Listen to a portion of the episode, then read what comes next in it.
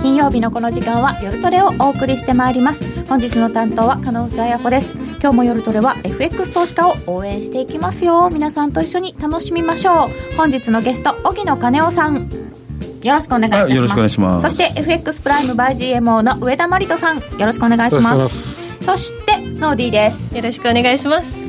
えー今日もこのお二人ですどんなトークが飛び出すのかドキドキ楽しみにしております、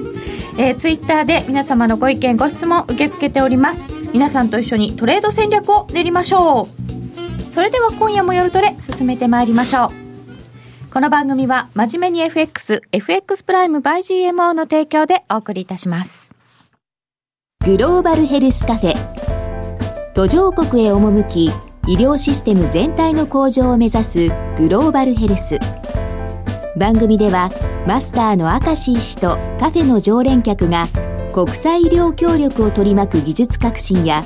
経済の動きなどの新しい潮流について語り合います放送は毎月第3火曜日午後5時30分からどうぞお楽しみに全クラス in English 大好評の全のワークショップでは英語クラスも実施中ですただひたすらに座るシンプルで美しく奥深い修行の体験あなたも全編英語の指導で禅のマインドに触れてみませんかお申し込みお問い合わせはラジオ日経英語で全入門をインターネットで検索ホームページからどうぞさて、今日のゲストは、荻野金夫さんと FX プライムバイ GMO の上田真理人さんです。政治、マーケット、ここ1ヶ月、本当にいろんなことがありましたので、今日は荻野さんの資料に沿って、これまでに起こったビッグイベントのおさらいと、今後の相場展望についてたっぷりお話ししていただきます。ちょっとその前に、現在、ユーロドルが1.159ぐらい。えっとですね、だいたい8時ちょうどぐらいが1.185。ピロリンとか言ってますね。誰かの信号が。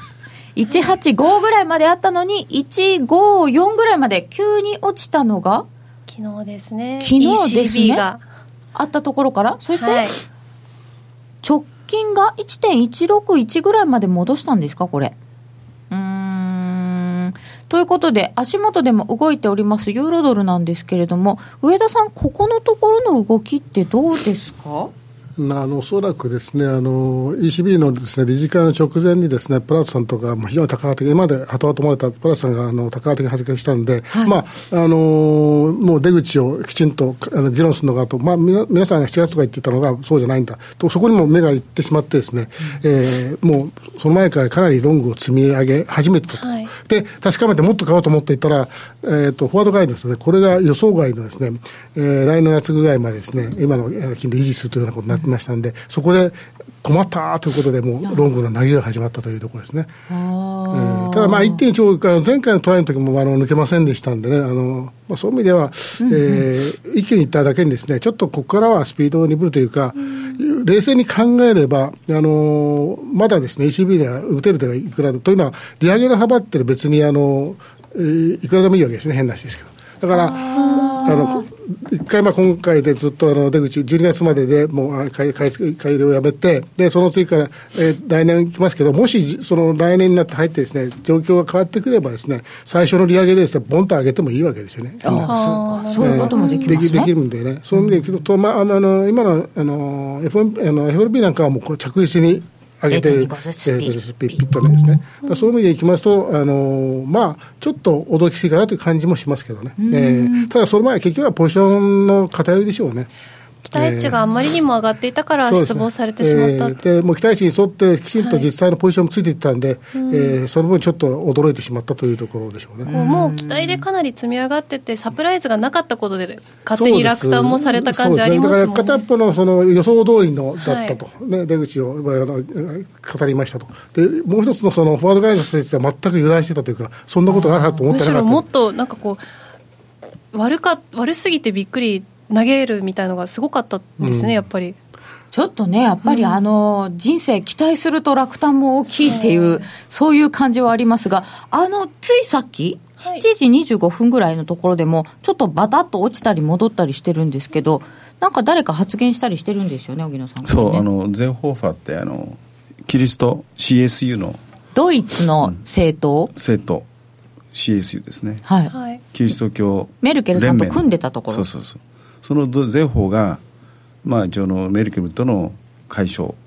連立を解消するっていう話が出たんだけども幹部がすぐ否定したというところで戻ったんですよねそれでちょっとおたおたしたんですね、これね、5分足で見るとね、結構、どてってなってるんですけ5どね。分見てると極端だよ ねですよ ね、これ、常にこれで見てると、なんか頭おかしくなるんですよ、でもこれ見ちゃう。でもなんかこう昨日の ECB もそうですし、あの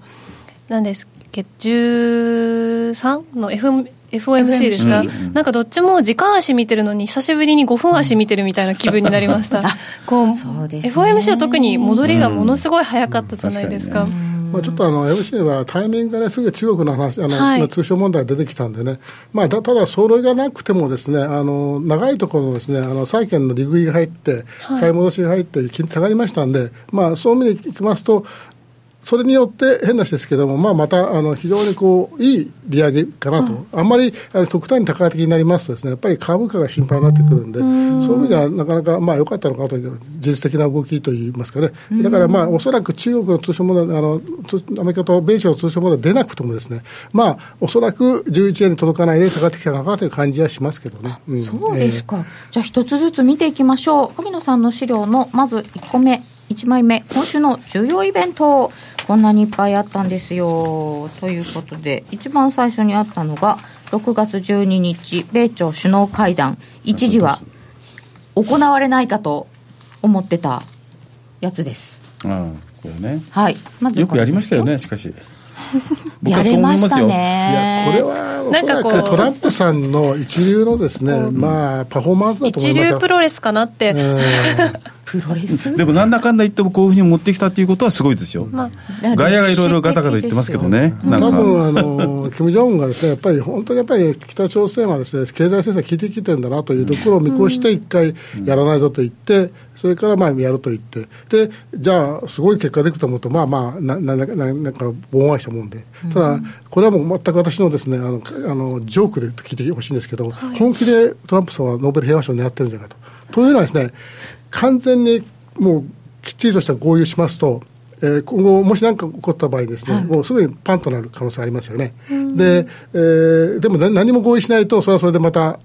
あの、ノーベル平和賞を遠のきますね。まあ、彼にとってですよ。あの、世間が思うことじゃないですけど、そうなると、今回のような、まあ、曖昧だけど、少なくとも体制を保障、あの、保障したことと、それから非核化を合意したと、この二つだけあればですね、このままいけば、あの、それ何度も何度もして、またこれから今後も会談すると。で、まあ、その余力で、場合によっては日朝会談も来られたとなるとですね、これ、トランプさん、本当に目が出てきますからね、あの、えーそなんかゆっくり長長い方がいいわけですよ。だから急にポンとなったらダメですからね。というのは全くの冗談ですけど、あのトランプさんとはあり得るかなと、そこまで考えてるという、まあ、ビジネスマンとしては一流の人ですからね。あーもうあの中間選挙秋ということを考えても、今だけにこう早くにこう成果を出そうっていうよりは、もうちょっと長引いた方が、そうですねええもう一応まあ成果を出したことになってますから、その成果を持たせるみたいな、そういうあれですから、本当におっしゃる通り、その中間選挙が今、頭の中では、まあ、おそらくですから、逆に言えば通商問題、対中の強硬姿勢もですね、まあ、強硬かどうか分かりませんけど、このもそれを意識してると思うんで。あのししあの中国も同じようにこうなんかこうありますけどな下でね何かやってるかもしれませんから中もうアン国ダーザ側テーもブルですよね、アンダーザテーアンブダル、ーザテーブルでね暗黙のうですしちこうに。いうなんというか貿易戦争みたいなものが激化というか、こう冷静にみんなが分析し始めちゃったらこう国民にとっては全部痛手じゃないですか、なんかそういうのに気づかれる前にてこううまい具合にまとまるんじゃないかなってこう、いやつい見ちゃいまただですけすどね、あのむしろ心配なのは、U、EC, あの EC とです、ね、カナダですね、はいもう本気で怒ってますからね。あーええ、あのむしろ中国はいろんなパワーバランスもありますから、はいあのまあ、北朝鮮の問題ありのです、ね、あのアメリカと中国がなんとなくこう、あの殴り合ってる冬みたいな感じだけど、あの本当に EU とですね、えいや EU じゃない EU です EU とそれからカナダはです、ね、これ、本気で起こってますから、あのまだまだ余談、許さない感じですね、だから G7 でもやっぱりトルドーさんがあんなふうに言及をして、まあ、それに怒ってツイッターであのそう否定するっていだってうトラン合プ意さしんてのがなあいんりだもんましたけど。まあ一応宣言もうか宣言しただけだから、まあ、一応だけど北朝鮮の方にも彼のポポイントは行っちゃってるからで G7 の中でもう揉み合ってるじゃないそうみたいですようねんすごい写真がすごい写真見ました見ましたあのメーケルさんこんあのであのであの IMF のあの理事ララガルドさんが中に入ってでメルケルの目がすごかったですよすごい顔してるように見えました写真はうまい上手上手に撮ってましたねよく撮ってましたようんでね、間に入ってねそうラガルドがね、うんなだめて「あんたね」って感じで聞いてたんですよそんな顔してました各国の新聞の写真見るとものすごい面白かったですようんそうね、そんな中で一人ぼーっとしてるのは安倍さんですよなんか安倍さん一人でポツ通ンじとないもん向こうの椅子に座ってるっていう写真も出てて、えアーウアウトサイダーだからちょっと困ったなと思いましたけども、うんえっ、と、えー、あなんだろううん関税に関する発言が出てますかうんえー、ちょっとなんかニュース出てるかもしれませんね今日確かめてみたいいとや思もいうますだって引け前に引けてから出てたでしょえーともう朝からもう500億のい以外にこの1000全部で、トータルで 1000, 1000億ドルで中国がそれに対してアメリカに対して同規模の措置を講じるというまあ発そ言れはを前からし言ったてよまうすよでねす。だからもう一回に焼き直しですよねそうですすね報復措置を直ちに講じると言ってるようです、でトランプさんが習近平さん、中国国家主席は友人だが、関税は必 要、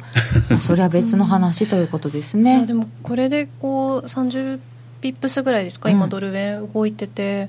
こうものすごい貿易に関してはみんな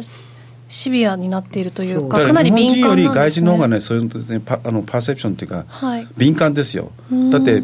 黒田さんがバーンと話する最中に90つけたでしょ、その後なんかしないけどドーンって下がったのあの時途中でもう1000億ドル1000億ドルの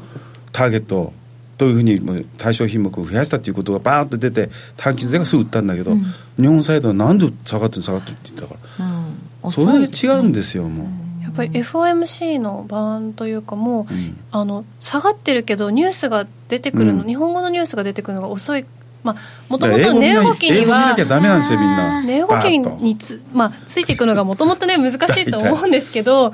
やなんかもう日本語出てる出てからじゃ遅いんですよ英語常に見てないと、うんねだから皆さんはも改そうめでてすよ実感しましたね、ああいう時はそうですね、はいえー、とそれを受けて、なんでしょうか、110円の46銭ぐらいまで、ちょっとドル円落ちてきております。えーそしてちょっとまた資料に戻りますけれども米朝合意するも大枠で具体性はなかったということなんですけれどもまあこれ特にマーケットに反応いやがないですね。ないですよこれまあ、もうどちらも、これからせ、まあ、前から申し上げた得意なリーダーなんで、例えば何も、あのなんて言いますか本当にこう喧嘩したら別ですけども、今回は合意できなかったら、まあ、どうせまた何か言ってくるだなというレベルですし、でもしものすごいですねあの、きちんとした合意したとしてもですよ、いや、でもまだ北朝鮮信じられないしっていうね、あのなんか世論調査出てましたね、アメリカ人の70何パー、日本人も60何パー信じられないというあの、信用できないというね、あの北朝鮮、今までの実績がありますもんね、ええ比較化やります、ええやっぱやめたみたいな、だからまあ、どっちにしても、あの出てきたものが、あのそれがそのまま受け取れないという意味で、相場に、えーインパクトを与えようがないというのは現実だと思うんですね。まあ、とりあえず歴史的な会合ではありままあした、それだけですよね、うんとりあえずはそして続いて FOMC もありました。 FMC の結果とこしてちらの結果はまどあうでしょうか。ね4回とうん。まあとね今年後半2回ということですよねあでも4回になったって言っても3回か4回って1人動いただけですそうよね。ですよ一人動いただけ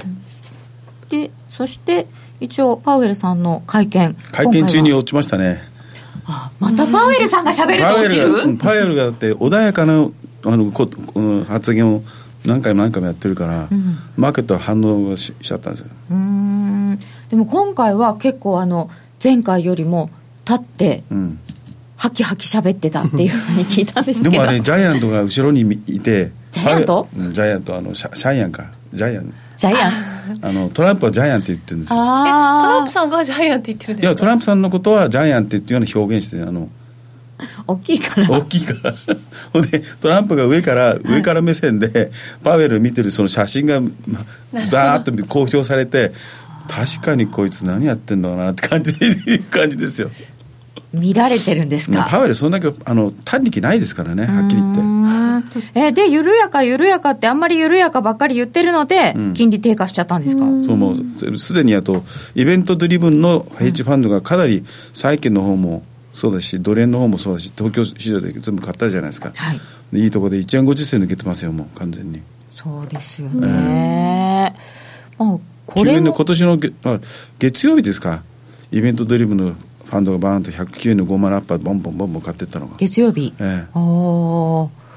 ういうのがなんか結構動いてるんですよね。イベントドリブン。何かがあるという時に、にそれに向けて買ってって、そうだから1こ日2日見てすぐリグーとかそういう動きですよね、れ大体こう知ったらしまいみたいな、出尽くしみたいでな。尽くしいですよねで、この会見中に、その対中国の追加関税っていう話も出たので、そこうこでそういうのもうんもともとねだからそういう動きが定流になりますよそうねですまあ、だ本当タイミングだと思うし、私はどっちかというと、利食いだと思いますよ、ねエクスキューズなんだよね、結局エクスキューズトゥセールになっちゃったんだよね、まあ、だからどっちが先か分かりませんけど、為替の利食いが先なの か、きあの金利の利食いとか、債券の利食いが先なのか分かりませんけども、まあ、たまたまそこに出たときに、債券利食いましたね、金利下がりましたね、じゃあドルも売るもう利食って売ろうかという、でそこにあのえ中国の話だったんで、それがもう少しこう、なんていうか、あの参加者が多くて、売る人が多かったから、あ落ちたということですね。うんあの金利もでも3%ちょっとつけるぐらいで利食いっていうことは、ここからどんどん金利上がっていくっていうことは、少し考えにくくなったんでしょうか。いや、でもまあ、そう言いながらもですね、まあ、前みたいな、その、いきなりまた2.7%台とかないと思いますんで、まあ、あの、本当にもうゆっくりゆっくり、ある意味では、この、あの、パウエルさんが言ってるようにですね、こ今後も、えーまあ、経済がものすごくこの、なんていうのいいということを認めつつも、えー一生懸命その、えー巡航速度でいきましょうということのあれだし、それをまあ、マーケットも受け止めてるんだと思いますけどね。えーそうです巡ね航速度、はいうん、そして今回、この声明文に大きな変更はありませんでした。大きな変更はないですね大きな変更はない、それで実態に即した、まあ、若干の、まあ、削除したり、そういうと、えーでも今回はこのおあ次にドットチャートも出てくるんですね、FMC メンバーはどんなふうに見てるかっていうのをだいぶ注目してたんですけれども、えこのおあとお2回年内のか1回かそうっですてねいうところは年内あと2回2回こでとすにねなりました、っえてことは、えー、と9月12月そうですね。えええあと2回あと2回、えでまあ、問題は来年ですよね、でで来年、あの記者会見を毎回するということによって、柔軟性を持たせることができましたから、あの場合によって、えー予想以上に、えーまああのいくのであれば、えーもっと利上げのスピードを上げる可能性もありますんで、今の感じでいきますと、まあ、9月、10 12月、これも年内に2回決まったと思うんです、方法で。でえーそれで間に合うのかとかいうのは心配が出た場合は、来年は変な話ですけども、1月から全部あの記者会見やりますから、今まではあの記者会見やるときに、こう利上げと、まあ、なんとなく観光的にやってましたかありましたら、で毎回利上げすることも可能なわけですよね。これからそういうふうにしたっていうことは FRB のこうなんかこう手が打ちやすくなったってそうこですとね、なまんあ、です柔ね軟性を持たせたということだと思うんですよ、ですから、その辺のところで、まああの将来的な懸念といいますかね、加熱へのその、まあえーくさびを打ったというふうに思いますので、まあ、実際に上げるかどうかはまた別のことです、これ本当に。ええで先ほどちょっとあのちらっと申し上げましたけど、まあ、あの ECB は幅にいくらでもあれありますけども、まあ、おそらく0.25ずつとなればです、ね、回数を増やしていくしかないんで、そういう意味でもう来年、毎回やるぞといったのは、まあ、そういう含みがあるんだと思いますけどね。ええ来年そうすると結構たくさん利上げをやりそうない状況やなんです今かの時点ではあの4回だと思いますよ、あの見込んでるのは。ええまあ、3回としてまだいますけどね、えそうなんですえね、ええまあ緩やかな感じですよペースはただ、ただ本当にそうじゃなくて、本当に経済加熱した場合は、あ対応できますよというメッセージだと思うんですけどね。加熱した場合はええ対応します、はでも今回あの政策金利は当面なんとかっていうフォワードガイダンスを削除しちゃいましたよね、うんこれによって何が違うんですか金利ってどこまで上げるのっていうのが分かりにくくなったんですかね中立金利っていうんですかだから、おそらくですだからね、中立水準にうん近づいてるっていうことで外したんですよ、どうぞだからもう上げなくていいっていうわけではじゃなないいでですすね、ええだから多分 FF 金利で言いますと、多分3%ぐらい頭に置いてるんじゃないでしょうかね。ええら3%来年のあの、なんて言いますかね、あの利上げをう言ってですね、でそこで一旦ちょっともし普通にの状態、今の状態、こう順調いくんであれば、はいそのあたりで一旦ちょっと利上げはストップかなというところを意識しなしてるんだと思います。うーんということはやっぱりそんなに弱気でもないけどそんなに強気でもないいや強気どっちかというと強気だと思いますよ。一応景高く景気に対してかなり強気ですよ。はい。だからこれからしあの見ると分かるんですけども、はい景気に対してはかなりあの指標がかなりもう強いですからね。ちなみにそうなんですよ中立金利ってどうなって目標インフレ率が2%だとしたらどうどう決まってるんですかなんかこう中立金利ってあんまり聞きなじみのない言葉で中立金利ってあのいや中立的な水準ということであの今中中央値3.275でしょ、はだいか、らその辺に近づいてるっていうことなんでどっちでもないっていうことですよね加熱で、えっとだからそれで緩削和除でしもち引きゃったんです締よめでも、うんだって要するに実質金利がもう上がってきてるから、うんそういった意味で意味合いとしてもう何もフォワードガイダンスと改めてつけなくてもいいいいんじゃないかということで削除してるんですね景気についての見方は結構強気強いなんでですすよねみんな強いですよだから後であの物価水準なんかもはいあの動きをはい出しますけど、そこが一番気になってるところです。なんかついこの間まではあのレートが長期金利と短期金利が逆転しちゃったらどうとかっていうようあなあ話をしてたのになーって、そのそうですねうんはい、長短の金利はねその辺もじゃあ後ほどまた伺います次のイベントは ECB でした ECB はどうだったんですかこれはまあドラギさんもドラギマジックですよねまたねまたまたドラギマジックです が前回一致で資産買い入れ12月末で終了ということを決めました、ということでしたが150億ユーロですか10月からね一旦縮小そししてて最後年内で終了ですね。年内で終了、えでその後利上げまでには結構時間かかるよってここがびっくりですよねそうなんですよなんか量の話ばっかりしてて金利の話はちょっとみんなちょっと手薄になってるなってましたよ ねあでも注目は量じゃなくて金利になったんだなっていう、なんかたあえあの結局、みんなの頭の中には、買い入れし年内終了まで頭に入って、そしたらもう当然のことながら、あの利上げはいつから始まるんだろうと思っていはう、いそのスケジュールが期待してた、期待が、そこの、まあ、あのぼんわりぼんやりとして、そこいうものが見えてくるんじゃないかと思ったら、とんでもございませんというやつですね、夏までは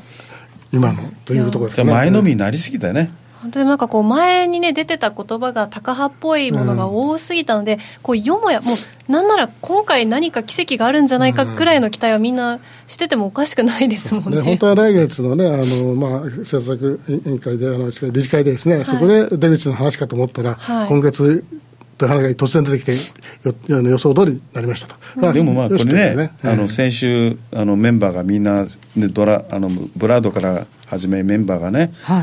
ドラギ包囲網みたいな形でなっちゃってねあああれはドラギフォーイモーだったんですか そうでしょ結構みんな言ってましたよねあららみんなこんな話しててどうなるのと思っ蓋開けたたらら本別にドラ ドラギマジックになっちゃったですね当ですよね開けないよっつってこれなんか株の方から見ると相当優しいですよねそうっていいですねだからうん欧州典株型で動きしてね、もう、あの、欧州株ね、あの、きちんとなんて上がって、え上がってましたーで、金利を低下して、なんかどこも自国ファーストがとか、まあ、EU の場合は自国というよりか、まあ、通貨はね、まあ、やっぱり高いよりは低い方がいいわけですからね、あの、ヨーロッパにとってもですね。そうですね、あのやっぱり一三の指標が相当悪いのはユーロ高のせいがあるんじゃないかってそう言われてでましすたよねね。一応ねで ECB スタッフの GDP 見通しも出ておりますそうがですねまあ一応 ECB のスタッフがね一応大体も出してるから、これはスタッフだからあんまり見なくてもいいんですか、まあ一応だけどあの参考に18年が結構下方修正でしたよそうなんですよねうん足元はやっぱちょっとまあ、足元のね、あの、ファーストクォーター見ちゃうと、なかなか強気にならないですよね。そうですよねで13で済んだかと思ったら最近出てるのもあれ昨日かな,、うんなんかドドイツの指標とかがえらい悪いしユーロの鉱工業生産とかも良く悪なかいっでたすし、ねうんあ ZIW が悪かったですよね、でも最近あんまりみんなみんな昔はね ZW よく見てたんだけど今見てないんですかそんなになんか真剣に見てないよね前ほどねうーんあこれがまあ GDP の見通しはそんなに強くない、うん、2019年来年再来年以降は不変ですしねやっぱり為替レートがかなりエネルギーとか価格とね、と強くなるというふうに見てるでしょうそれ以外は問題ないと。で、問題イなタいリアについてはどうなんですかまあもうもう政治的な問題としてはイタリアはまあでもリスクないでしょそんなになんか、イタリアの利回り上昇は地域的なイベントですって言ってましたけ そうど。ですね。ローカル、ローカルですよそう。ねまあ、本当にあのあのヨーロッパの中だけじゃなくて誰しもそのアメリカから見ても、えー変な話ですけどイギリスから見てもですねアジアから見てももうイタリアリスクじゃないというようなだからヨーロッパの中ではリスクかもしれないけどその中で、まあ、要するにあの、まあ、スペインも今ちょっといろいろやってますけど、であの従前カタリアの独立問題と同じでですねやっぱり一時の話題になりますけどあの、まあ、大した問題ないという認識で、まあ、イタリア人勝手にやってればというそうそういうあれじゃないですかね。えー 確かあにそうやね。あんなに金利上がっちゃった時 は、イタリアは結構債券出してるでしょうと思って、日本人も買ってますかもしれませんと思って。まあ、ただあれですよね、本本気であの、なんて言いますか、ユユーロ、あのしあのユーロ安とかなれば別ですけど、それはありえないと思いますよ、無理でしょ、うそこまではええない。ん、ないと。えーまあ、モラルハザードのリスクもあるため、ちょっと猶予、猶予は考慮した。そうですね。もう買うものないんですよね、ヨないーロッパの債券。ヨーロッパないですよ、買うもの。ですよね。ということも考えて、買い入れは徐々になくなっていなくなくとっていいくってことですねうことになりますね。コメントでもイタリアの債権問題、そのうちまた持ち上がりませんかねギリシャせの時も政権交代の時にあこうダメなものが見つかったんじゃなかったですっけってこう忘れた頃にやってそくれるはのあると思いますけど、それはだからあのそういうのはもう一過性財ですね政問題じゃなくて、今、イタリアの場合は政権の本当に問題なんで、はいどちらかというと、えー要はあの本当にこの、えーそういうえー EU をです、ね、本気で離脱しようという政権になれば、また大き違うんですけど、そうはならないだろうということで、あのギリシャの場合、完全にごまかした財政問題、そもそも EU に入ったのが、えーペテンだったという話間違いないえーそこがちょっと違うと思いますけどね。えーちょっと騙してましたっていう話でしたね。まあちょっとじゃないですけどね。えー 大きいですね。そうですね、本当はね。でも見切りも発車だからしょうがないですよ、ユーロドル入やってるため楽にに。なると思ったら余計苦しくなったっていう、怒られちゃったみたいな見つかっちゃったまあなんだかんだ言って折に触れて出てくるけども最初の時みたいなびっくりはない、ないと思いますね。さて次のイベントと思ったら荻野さんの資料が次中国景気減速の兆しってなっててだから皆日さ銀ないんですけどあ日銀なんかもう無視です。日銀は何言おうが。あの、あれですよ、だって今回のテーマイベントですからね、イベントじゃないですからね。あれイベントなんないんだもん。だか全然ないですから入れないんです、僕。イベントってそういう意味ですね、えスケジュールじゃなくて、ね、スケジュールない、もうイベント、ノーイベントです、あイれ。ベント。いや、確かに別に何も動かないと思うんですけど、はい。恥ずかしいくらいだよね。えー、でも4月にうんあんだけいろんなものが新聞が値上げの春とか書いちゃうぐらいにものが上がって、うんそれが CPI が上がってなくてちょっとなんか一言あるかなと思っいてたや、んですけどもうないですよ。だって、新聞に、みんな、御用聞き新聞ですから、でももうあれですよ今の政権に日銀だってあれですね反対するのこのできないで間すのあの会議減額だって、前は一応少し反応してない反応しましたよええ一回目は結構びっくりしましたええだけど、ね、今もう反応してないですもんね、もうほとんど100ね億でしょ。この間は何にも反応しあまちせょんっでとしただけど、10銭、10銭ぐらい、 10銭10銭ぐらいだけだね。一瞬15円高銭円高朝の10時10分、えオペレーションのね、はい数字が出今て、のねあれですかね、うんあれでも真剣にやってるんですよ、ディーラーが、あの海外のディーラー は。真剣にやってる日本のディーラーぐらいですよ、真剣にやらないのは。日どういう本こやとっですてかないんですか何もやってないですよ。 10時10分はやっぱり一応ね緊張して見てますよねそうです かしてない車に構えてるだけじゃないで すか。動いた時は「ええ何何何?」いっやて私も長さはね、気にしたんで すけどね、あのちょっと時計見たらね、もう20分だったから、あれと思って、過ぎヘッてドライン、ヘッドライたン見たら、あ減額だったんだと思って。そんなもんだったってことですかイベントじゃない日銀それで皆さん、まあ、みんあその、米朝とか、まあ、各ね、はいあ FA FOMC、ECB にみんな気を捉えてる間に中国は本当に減速しちゃってるんですよ。だからその辺のこれこういうのはまあ貿易収貿易の問題にも関わってくるし、はい中国これがどう出るかということでね、まあ、一応とりあえずこれも入れたんですよ。じゃあもうイベントよりもうも実際に出てきて数字が悪いんですよ、中大国きな話かもしれないところは、ええこの後お知らせを挟んでええ伺ってまいりましょう、約定力で選ぶなら FX プライム by GMO レートが大きく滑って負けてしまったシステムダウンで決済できず損失が出たなどのご経験がある方はぜひ FX プライム by GMO のご利用を検討してください FX プライム by GMO では数多くの勝ち組トレーダーが認める約定力と強靭な FX サーバーで安心してお取引いただけます。現在 FX プライム by GMO のホームページでは勝ち組トレーダーのインタビュー記事を公開中勝ち組たちの取引手法を学びたいという方はぜひ真面目に FX で検索を株式会社 FX プライム by GMO は関東財務局長金賞第259号の金融商品取引業者です。当社で取り扱う商品は価格の変動等により投資額以上の損失が発生することがあります。取引開始にあたっては契約締結前交付書面を熟読ご理解いただいた上でご自身の判断にてお願いいたします。詳しくは契約締結前交付書面等をお読みください。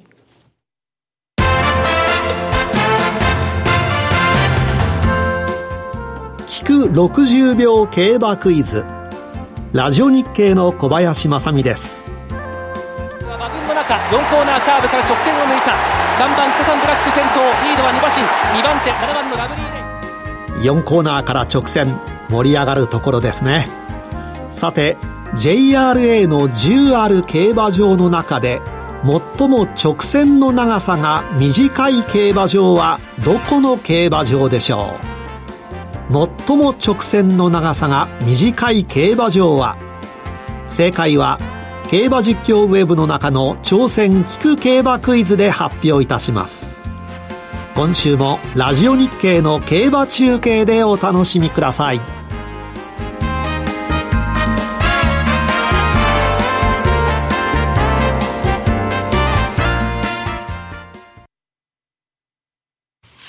さて、今日は荻野さんと上田さんにお話を伺っております。夜トレです。えービッグウィークとか言われていたものを、無事過ごしたと言っていいですかね。そうです無ね。事無事。大体予想無事すぎた、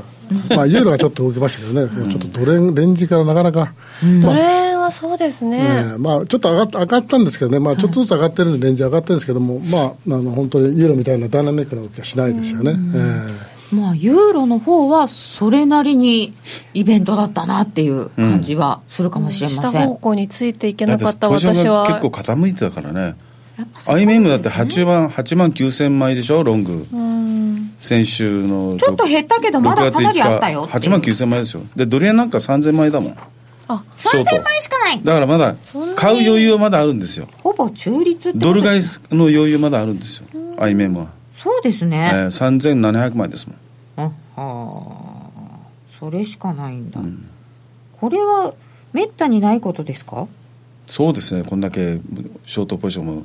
ロンねグからショートになってちょっとポジション少なくしてるだけですもんなんもない感じですだからユーロ円外して円を外してドル円ユーロだけなロングにしたやつでしょユーロはまだだって8万8万9000 9000枚えーありますからえまあ、ね実はずっとこのところあの円のポジションはちっちゃいですよね、ええそうなん小さでいですすね円が蚊帳の外にいよいよなってるっていう状態なんですそうねどちらかと言いますとねええどれしょうがないよねって感じですか、うんじゃあこの他のイベント以外のところも伺っていきたいと思いますそうですそねの金融政策とか気にしてるうちに中国の景気が減速している兆しですねもうそうですか、ええこの間、えーっと14日えにえまとめて出てきたものがみんな悪くて、悪いですね、まあ、特にあの5月の固定資産投資が6.1%ということで、これやっぱり2008年以降、あの最低水準水準最低水水準なんですよ ね、最低収支になりま最した低水準で、だからそれはちょっと大きいですよ、この固定資産投資、あと融資も後で出ますけども、はい現建ての融資あー減ってました減ってましたすごい減ったんです新規融よ資新規融資が、だからかなりあの中国国内でも難しいですよね今この冴えない中国指標やっぱりこうえ中国の政府がちょっと引き締めかかってるっていうのそうもでありますよねありますねでも不動産の方を締めようと思ってたから、はいどんどんどんどんでまあ一応リバースレポはあの5月予想外の見送りしたったんですけどもねえ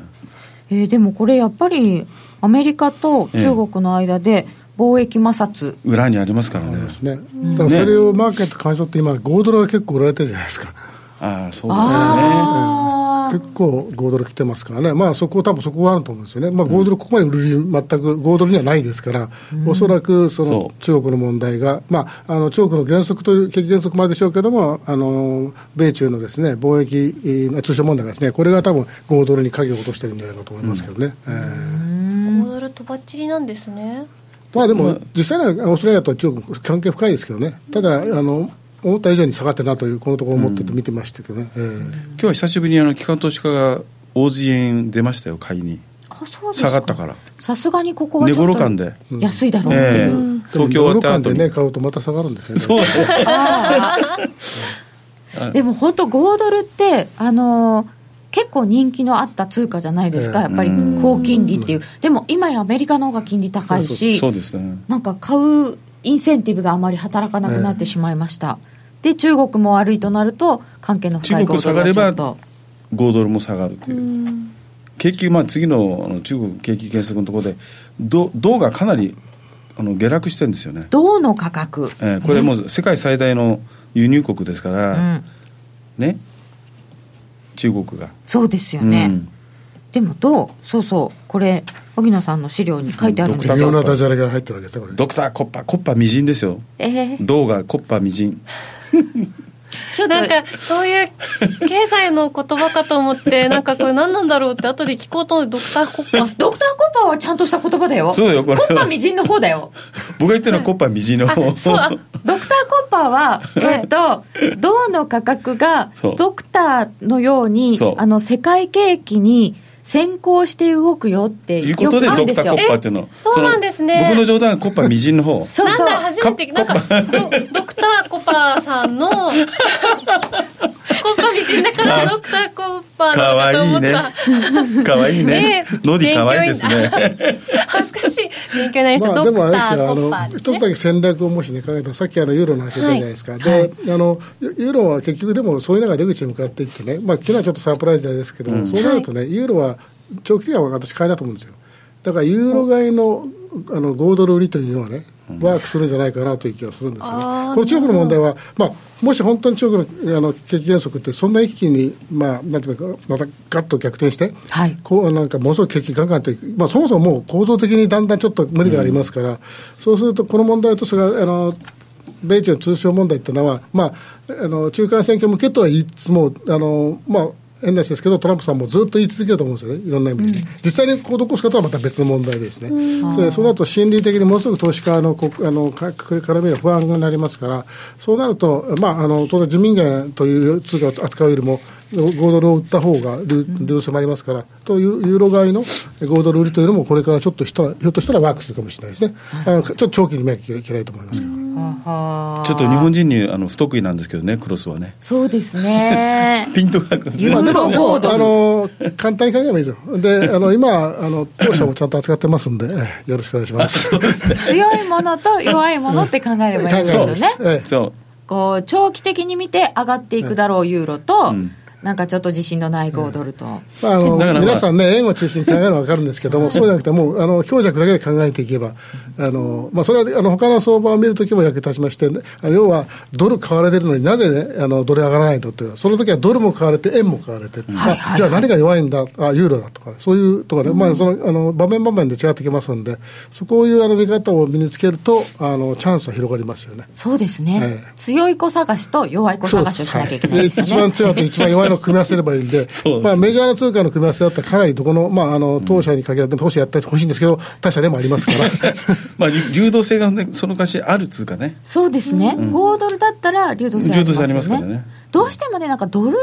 うなんのよって考えちゃうんですけどドルも円もってこと結構あるんですよあります、まあ、もう大概今、あの皆さんご存知の言葉で、リスクオンとリスクオフとありますけど、大体リスクオフの時は、えードルも買われて、円も買われる、で今まではより円が買われたんですけども、えー最近はそうでもないですし、でリスクオンの時は、ドルが買われて、円も売られる、で、えー円がより売られるということもあって、最近はそのそうでないこともありますから、なんかちょっとパターン変わってきてるんで、あまりこの,、あのドル円だけで見ない方がいいと思います。そうですね、は日本い人奴隷で見てますからね見ちゃうんですよどうしてもそれが一番こう耳なじみに私こう分かりやすいじゃないですかドル円で見たら、これなんかこうなんだろうハンバーガー何個分みたいのがこう日本人にも分かりそうやですすいね、まあ、奴隷の数字だとあのほとんどの方、頭にもう入ってますよね、だけど、じゃあ、あのユーロエンテルとふと一緒、130、128円とか、120円とか、もう一瞬もうあのビッグフィアは分からないとか、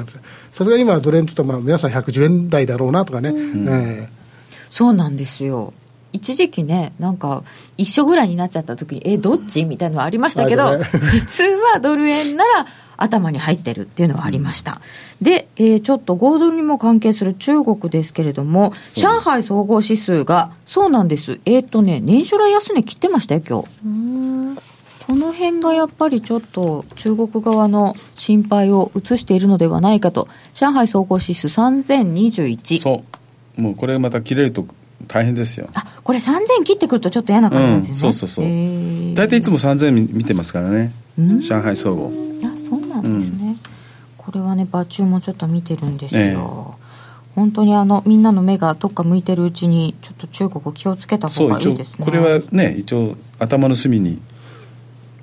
貿易問題もあるしこれオペ金利を14日に据え置いた時にアメリカが金利上げたので、ねえ追随して上げてくるんじゃないかなと思ってでいたならかったんですよ全然これなかったのはあんまり指標良くないから上げられないとかそそうういいううここととでですすかよ、うん簡単に言えばねそうなのか、これはちょっと中国気にしておきましょうそドうクタとりあえー・コずッねパーだどかうらの一応か ドクかもコターコッパーでコッパーみじんになる前に失礼いねたしましたッパーみじんにならないようにしていただかないとはい、そうそうするとあと、まあ、あの CFTC の IMM の方のね、あのまあ、インフレに常にその原油の問題が出てくるわけじゃないですか、さっきはちょっとドルとかユユーロとかの、あ円とかの売り越し気にしましたけど原油のポジションっていうのええもあるんで原すよ油ね、のポジションもありますから、これもすごく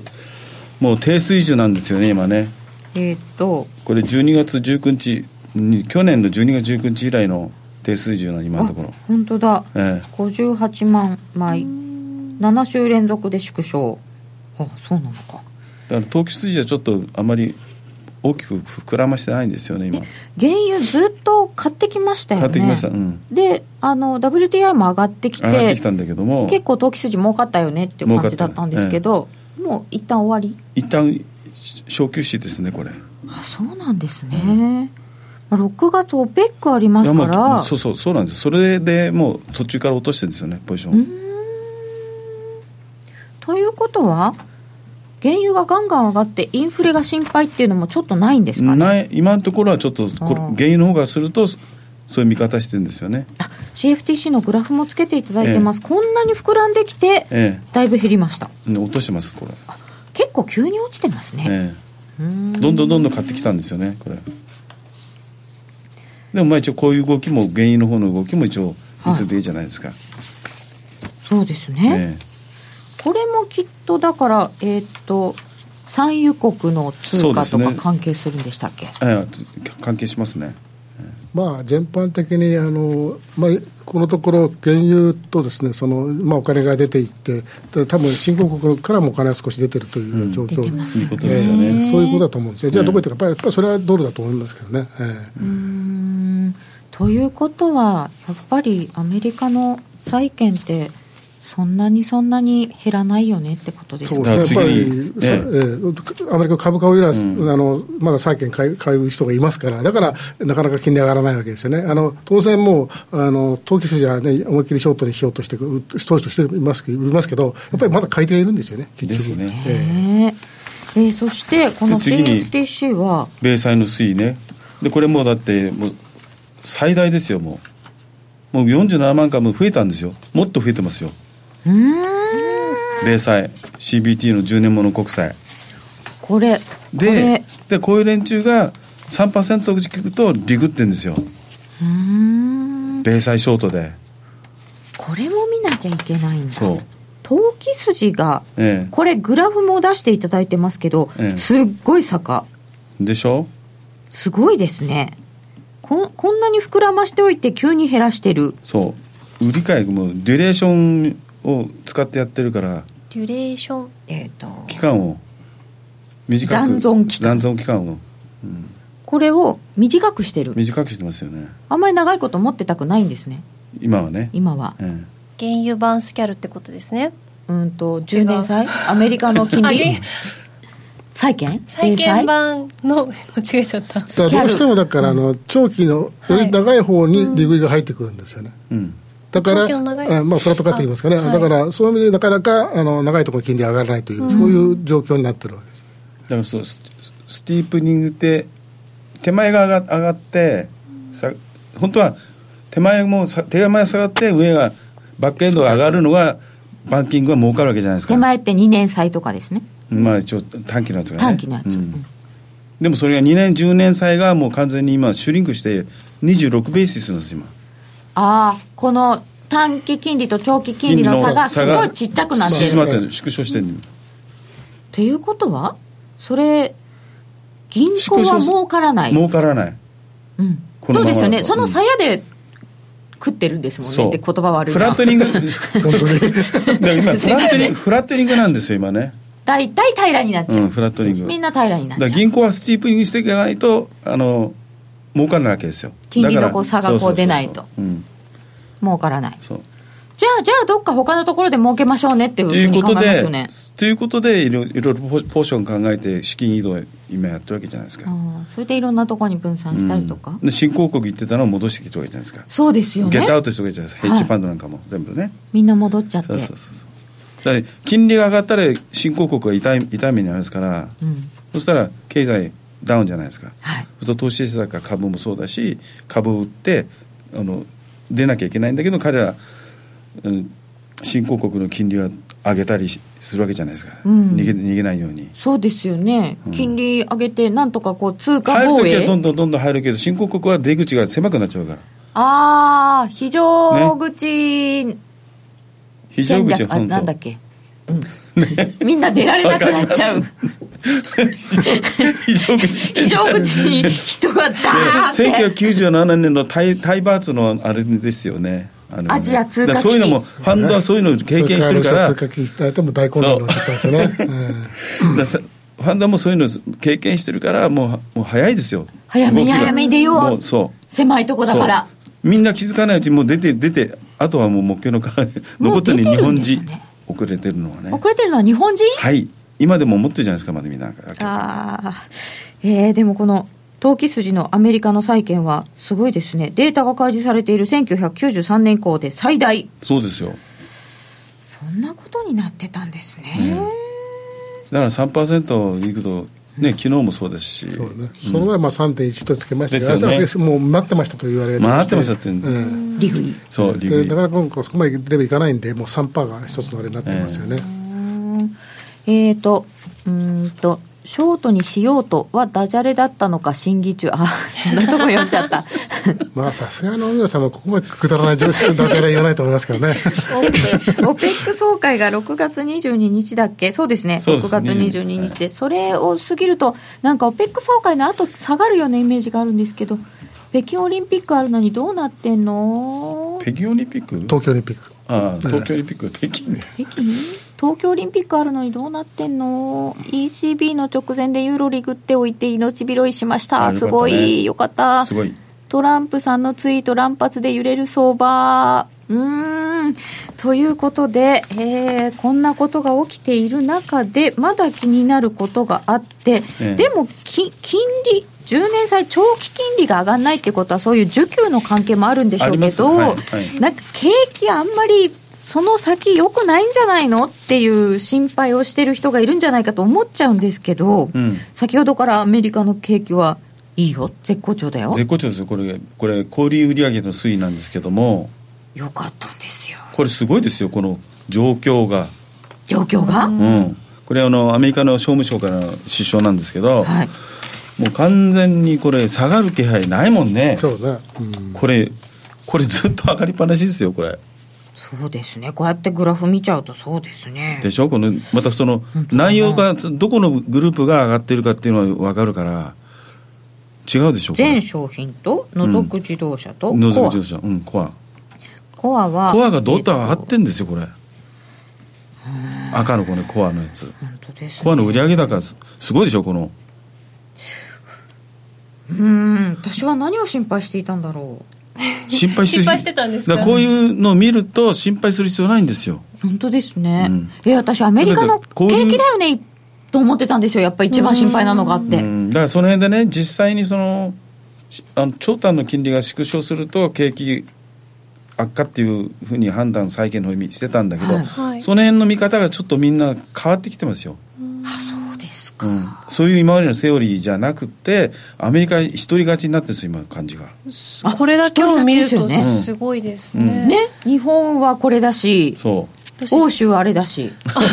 れたらってなんだわかりますけど、わかりますけどち。ゃんと喋るアナウンサーみたいな、すいません。いう 最近、不定代名詞が増えてきたね。や、だって、日本の景気 はいい、いいと言われながら、消費が減速で、うん。よよく GDP なマいんイですナよ、ス日本景で気、は。あれはもう政府のまやかしですよ。だとする安倍と、政権のまやかしですよ。日本の景気は良くない、んヨーロッパの景気も、なんだかんだ言って、だって実質き、実質賃金下がってんですよ。日本、そうなんですよ、そうなんですよ、そうなんですよ、何がね賃金上げるって、だから3%上げるって、そんなね、そういう平気でそういうことを国のまトあ、ッ日本プがは言っちゃダメでだからす消よ。費も伸びてないですよね、実際ね。うんだから本当になんか買いに来ましょうという人は誰もいないですよね。うん日銀諦めたじゃないですか、もう2%は。諦めたってことですよね。そうですよ、いいつまでももうテープレコーダー言うなと、こうやって見るとアメリカ強えなって書いてくださってます。そう消ですよ費税上がるしな、日本ね。ねまあ、日本は本当にこれで消費税上げたらですね、もう大変なことになると思うんですよね。うん本当ですよね。 10%してさ、これから不動産買えないよ、